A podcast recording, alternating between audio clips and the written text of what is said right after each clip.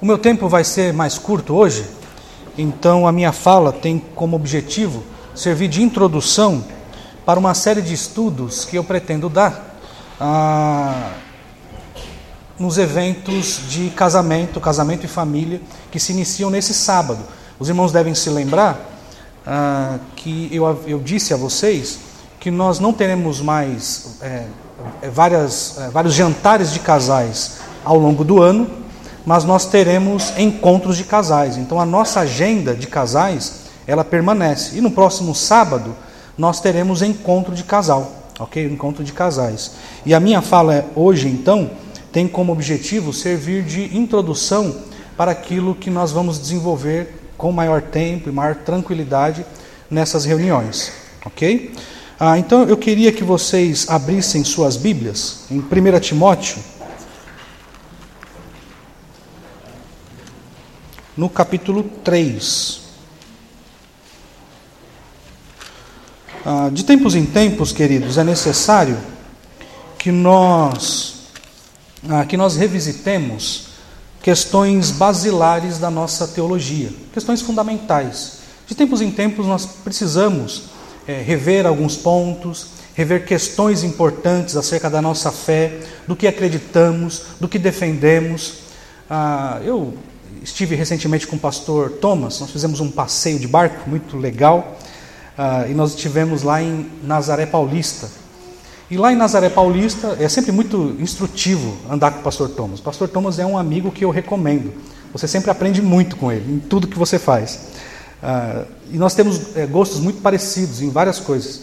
Uh, e nós fizemos esse passeio de barco, nós estivemos lá em Nazaré Paulista e nós passamos embaixo de uma ponte. Qual é mesmo o nome daquela ponte, pastor?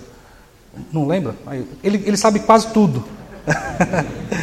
Mas nós passamos naquela ponte de Nazaré, os irmãos sabem, é uma ponte gigante, e nós passamos bem ah, embaixo daquela ponte. A Mônica ficou morrendo de medo, porque é uma estrutura gigantesca, né? e por alguma razão a Mônica ficou ali segurando no barco aquele sorriso, depois ela me disse que era um sorriso mentiroso.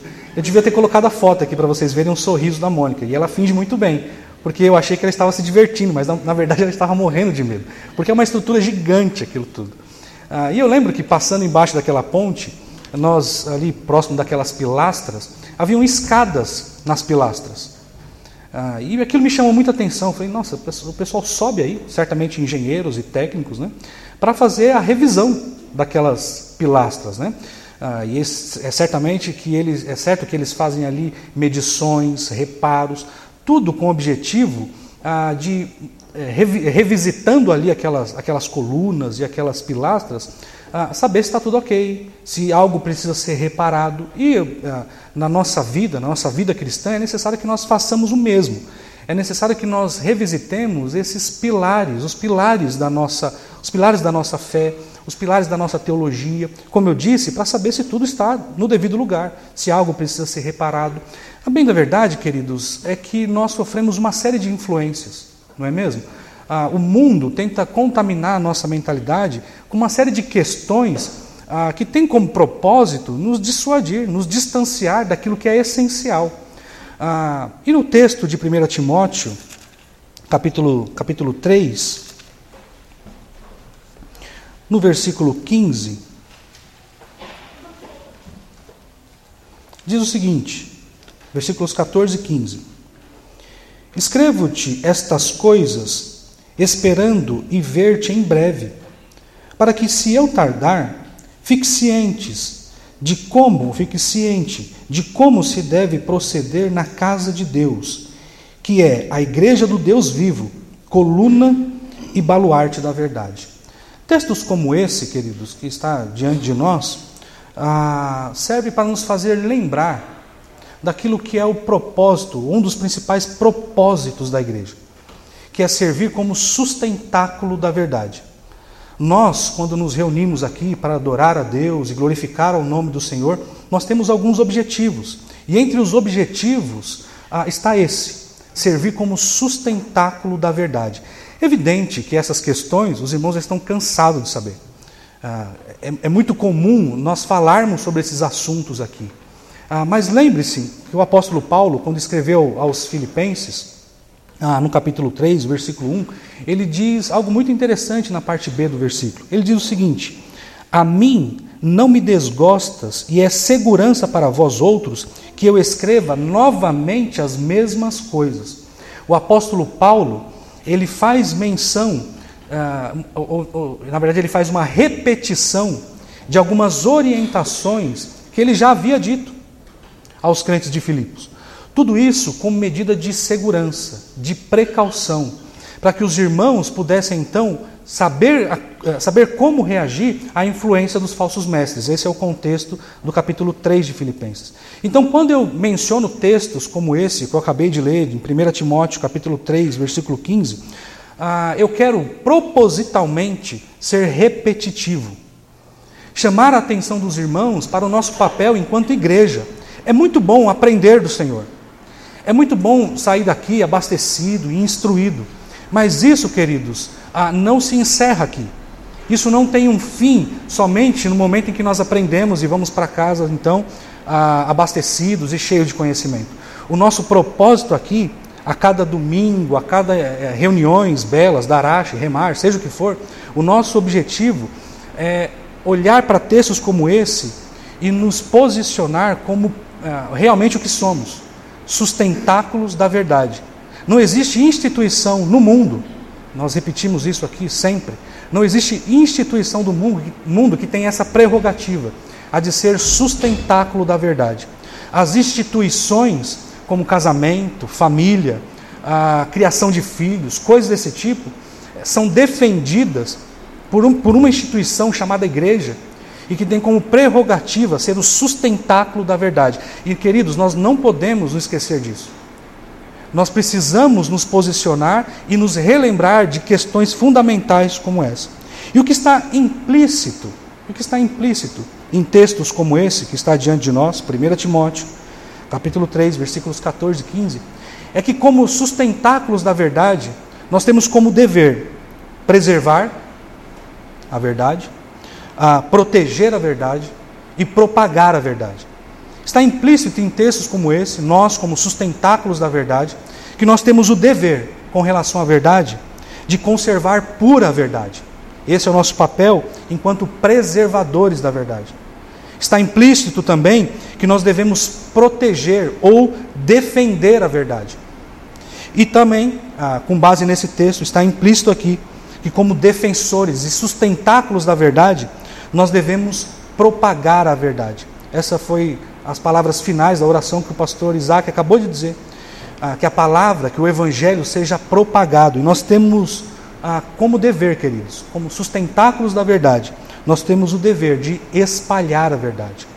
Muito bem, abram a Bíblia de vocês, apenas para dar um respaldo acerca disso, que parece ser um elemento central do ministério do apóstolo Paulo, né?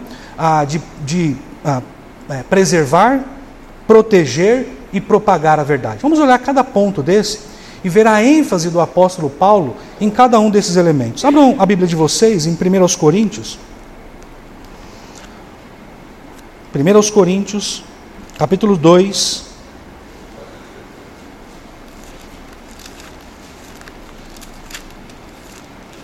Veja o que diz, 1 Coríntios, capítulo 2, versículos 1 a 7. Nós vemos aqui ah, o esforço do apóstolo Paulo em manter pura a pregação do Evangelho. Veja, ah, estou falando aqui acerca do nosso papel ah, enquanto preservadores da verdade. Veja o que diz: Eu, irmãos, quando fui ter convosco, anunciando-vos o testemunho de Deus, não o fiz com ostentação de linguagem ou de sabedoria, porque decidi nada saber entre vós senão a Jesus Cristo, e este crucificado. E foi em fraqueza, temor e grande temor que eu estive entre vós. A mim, a minha palavra e a minha pregação não consistiram em linguagem persuasiva de sabedoria, mas em demonstração do Espírito e de poder, para que a vossa fé não se apoiasse em sabedoria humana, em si, e sim no poder de Deus. Entretanto, expomos sabedoria entre os experimentados, não porém a sabedoria deste século, nem a dos poderosos dessa época, que se reduzem a nada, mas falamos a sabedoria de Deus em mistério, outrora oculta, a qual Deus pré-ordenou desde a eternidade para a vossa glória. Então percebam, queridos, que o apóstolo Paulo ah, lança a mão desse que é o dever da igreja a questão da preservação. O apóstolo Paulo, na medida em que esteve ali entre os crentes de Corinto, ele não recheou a pregação deles, a pregação dele com outros elementos a não ser o evangelho. E ele fez isso propositalmente, algo muito diferente do que nós vimos hoje. Hoje é muito comum pessoas, pregadores ou dito pregadores, pastores, dito pastores, ah, que lançam mão de uma série de artifícios em suas pregações. Ah, eu sei que existem ah, pregadores lançando mão de, de artifícios como a neurolinguística, neurociência, tudo isso para tentar, de alguma forma, convencer os seus ouvintes. O apóstolo Paulo fez o contrário. O apóstolo Paulo, ele falou simplesmente o evangelho. Porque, queridos, ele sabia, e nós devemos saber também, que somente a pregação pura da palavra de Deus é que convence o homem. Ah, somente ah, por meio da loucura da pregação é que as pessoas ah, desviadas do caminho do Senhor, distantes da verdade, se aproximam então de Deus. Portanto, o nosso papel, queridos, assim como é o papel do apóstolo Paulo e uma ênfase do seu ministério, é manter a pregação da verdade pura, autêntica. E nós, e isso dá trabalho, queridos. Isso dá trabalho. Isso dá muito trabalho. Evidente que nós não contamos, os pregadores aqui não contam com a sua com a sua força, com a sua capacidade, com a sua eloquência. Nós contamos com, de tão difícil que é, nós contamos com o auxílio de Deus, porque do contrário, nós não conseguiremos dar um passo sequer. E esse é um elemento central do ministério de Paulo. Ah, ele tinha em mente como sustentador da verdade, como sustentáculo da verdade. A igreja precisa se preocupar em manter pura inalterada a pregação da palavra de Deus. É por essa razão que nós aqui sempre buscamos chegar no sentido real do texto. Ah, nós queremos saber o que o autor quis dizer e não o que aquilo significa para mim individualmente. É por isso que nós nos esforçamos em apresentar aos irmãos ah, o leite puro do Senhor, porque nós sabemos que somente isso, queridos, e nada mais pode transformar o indivíduo. Mas eu disse para vocês que, como sustentáculo da verdade, ah, nós devemos sim preservar a palavra de Deus pura, inalterada. Mas nós também temos o dever de proteger a verdade, de agir ah, como ah, advogados da verdade e advogar, portanto, em favor da verdade. Veja o texto de Gálatas. Gálatas capítulo 1. Veja. Gálatas capítulo 1.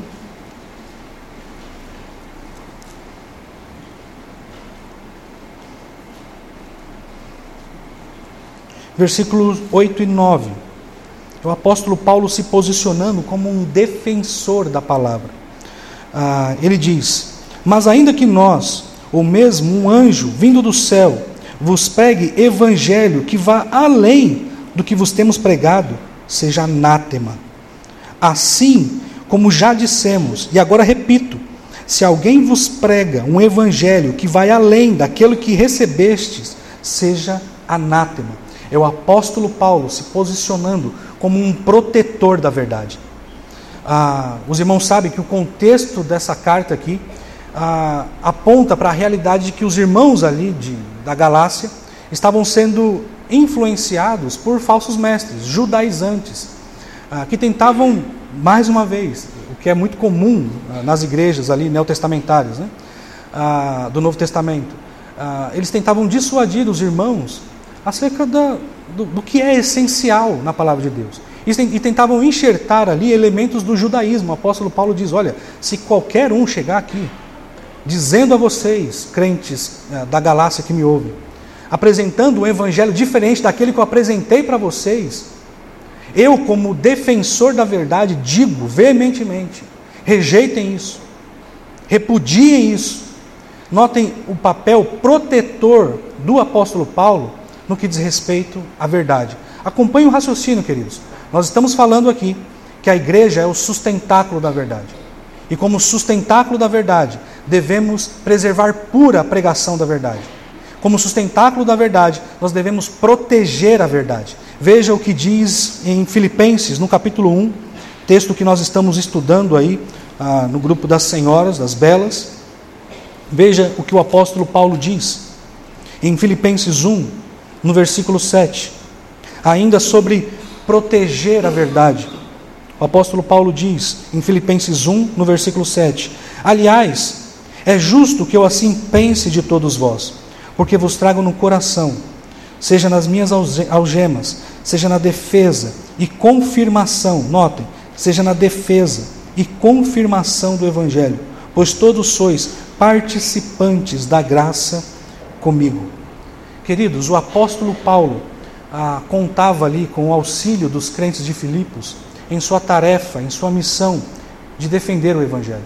Aliás, essa carta de Filipenses, a carta que Paulo escreveu aos Filipenses, é uma carta muito interessante, porque aponta para o valor e para o apreço que o apóstolo Paulo tinha, como não podia deixar de ter, pelo Evangelho.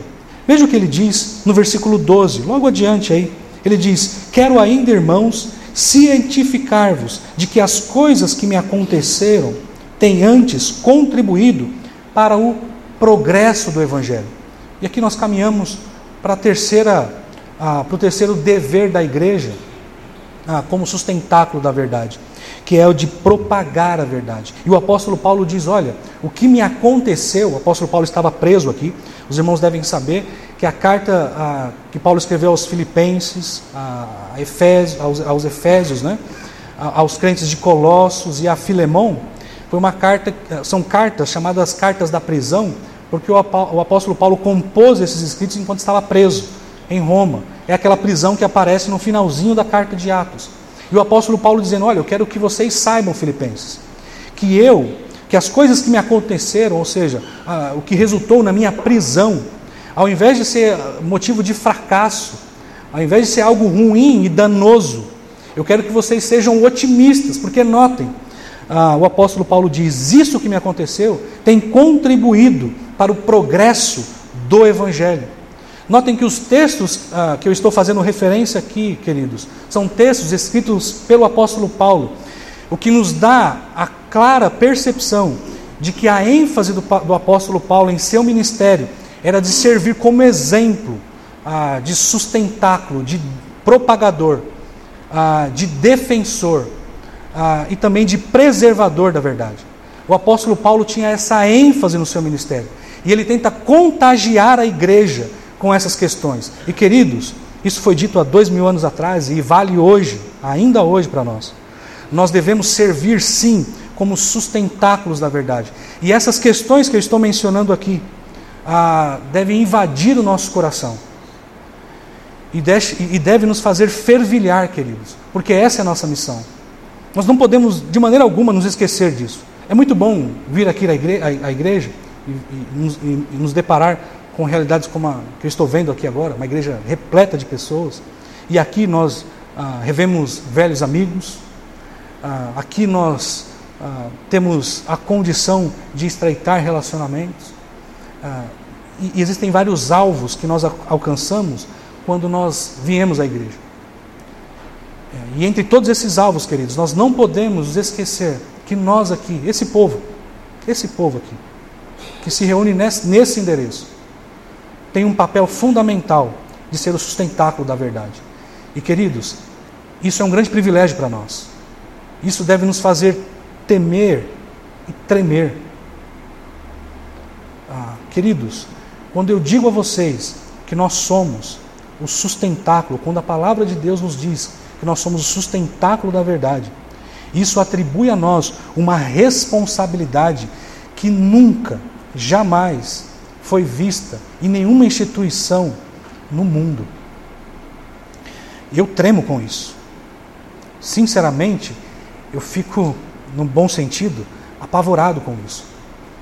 Não, não dá para viver a vida é, desconsiderando o fato que Deus confiou ao povo dele a responsabilidade de sustentar a, a, a verdade. E o mundo vai se levantar contra isso. O diabo vai se levantar contra isso. O inferno vai se levantar contra isso. E nós, queridos, como bons servos do Senhor, nos manteremos firmes, arraigados nessa verdade, de que nós temos um dever com aquilo que foi revelado a nós por meio da palavra de Deus. Ah, veja o que o apóstolo Paulo diz em 2 Timóteo, ainda pensando na ideia de propagação agora. 2 Timóteo, o apóstolo Paulo diz ao seu jovem convertido Timóteo, 2 Timóteo, capítulo 2, versículos 1 e 2, diz o seguinte: Tu, pois, filho meu, fortifica-te na graça que há em Cristo Jesus. E o que de minha parte ouvistes, através de muitas testemunhas, isso mesmo transmite, notem a ideia de propagação, transmite a homens fiéis e também idôneos para instruir a outros.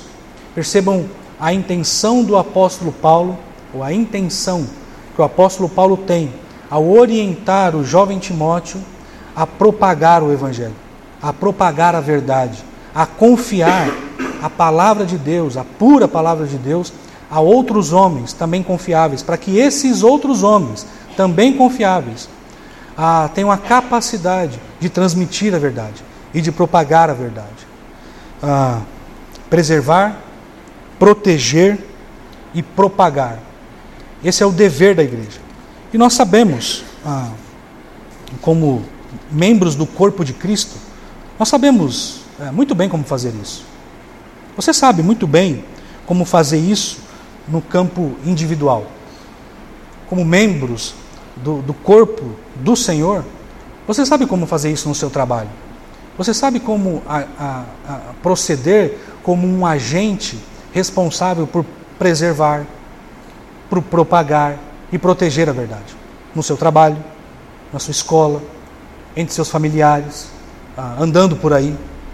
Ah, você sabe, cada um de vocês aqui que me ouvem, sabe muito bem como agir como sustentáculo da verdade, membros do corpo de Cristo, que os crentes que me ouvem aqui são. Nós sabemos também como fazer isso ah, no contexto da coletividade, aqui na igreja. É o que eu estou tentando fazer aqui agora, agindo como um advogado em favor da verdade e tentando, com as minhas palavras aqui, a manter pura a palavra de Deus. E o pastor Thomas, enquanto grava ah, tem o objetivo de propagar também. Nós queremos manter pura a palavra de Deus e agir como sustentáculos.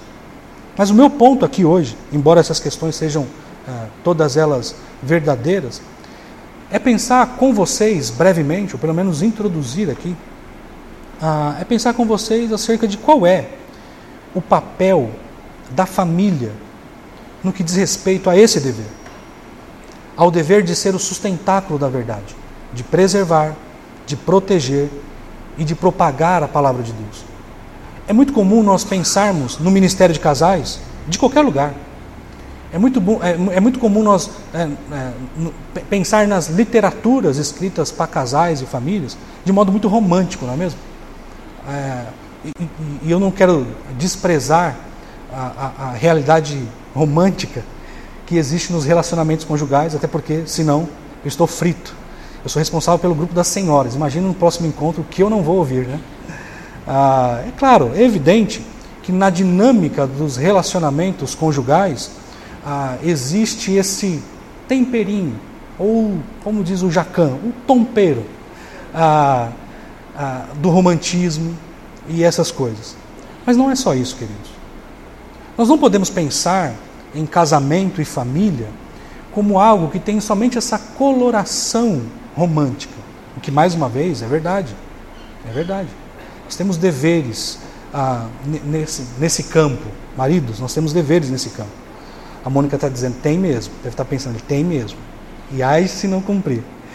Ah, mas notem, queridos, ah, casamento e família não aponta somente para essas realidades de coloração mais romântica. Notem que o apóstolo Paulo, ao longo de suas cartas, ele dá uma série de orientações aos casais. E ele faz isso não tentando tingir a mentalidade ah, das igrejas para quem ele escreveu uma coloração romântica, fofinha, nada disso. O apóstolo Paulo dá orientações específica para, específica para os casais e para as famílias com um objetivo, claro, óbvio, óbvio, queridos, de servir as famílias como protetores, propagadores e preservadores da verdade. Veja o que o apóstolo Paulo diz a Tito. Ah, um texto bastante conhecido nosso.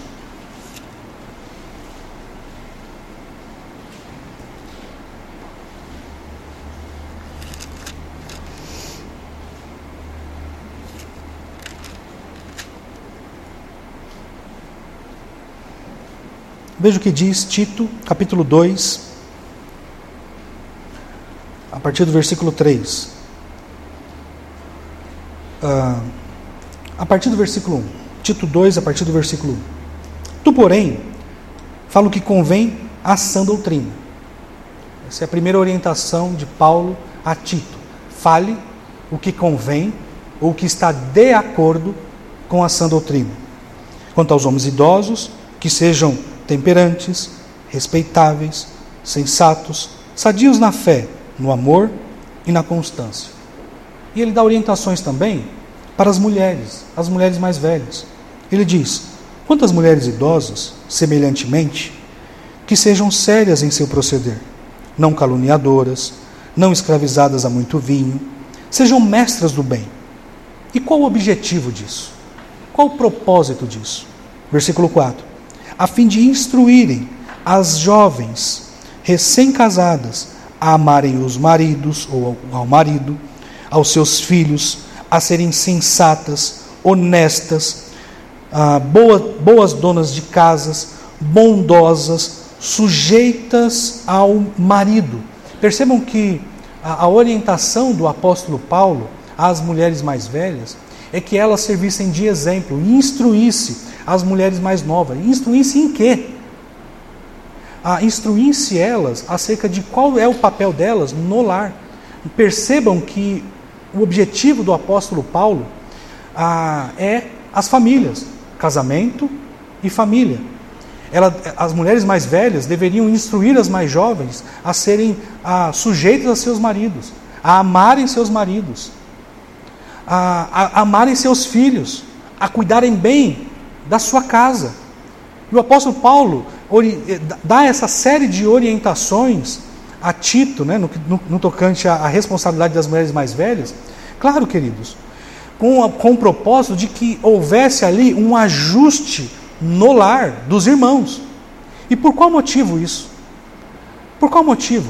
A, a família é de fato um fim em si mesmo?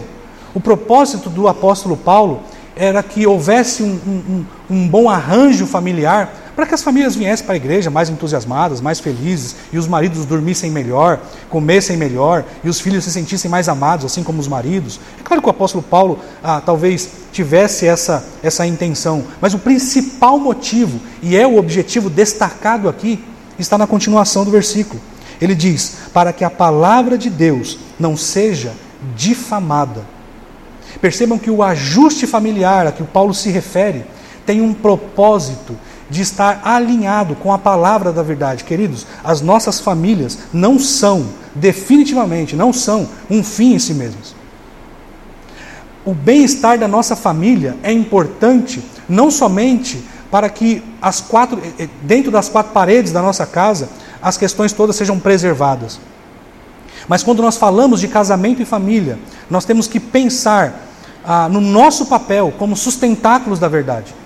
Nós devemos, nas palavras de Paulo, agir de modo que a palavra de Deus não seja difamada. As famílias, portanto, como partes da igreja, têm um objetivo de preservar, de proteger e de propagar a verdade.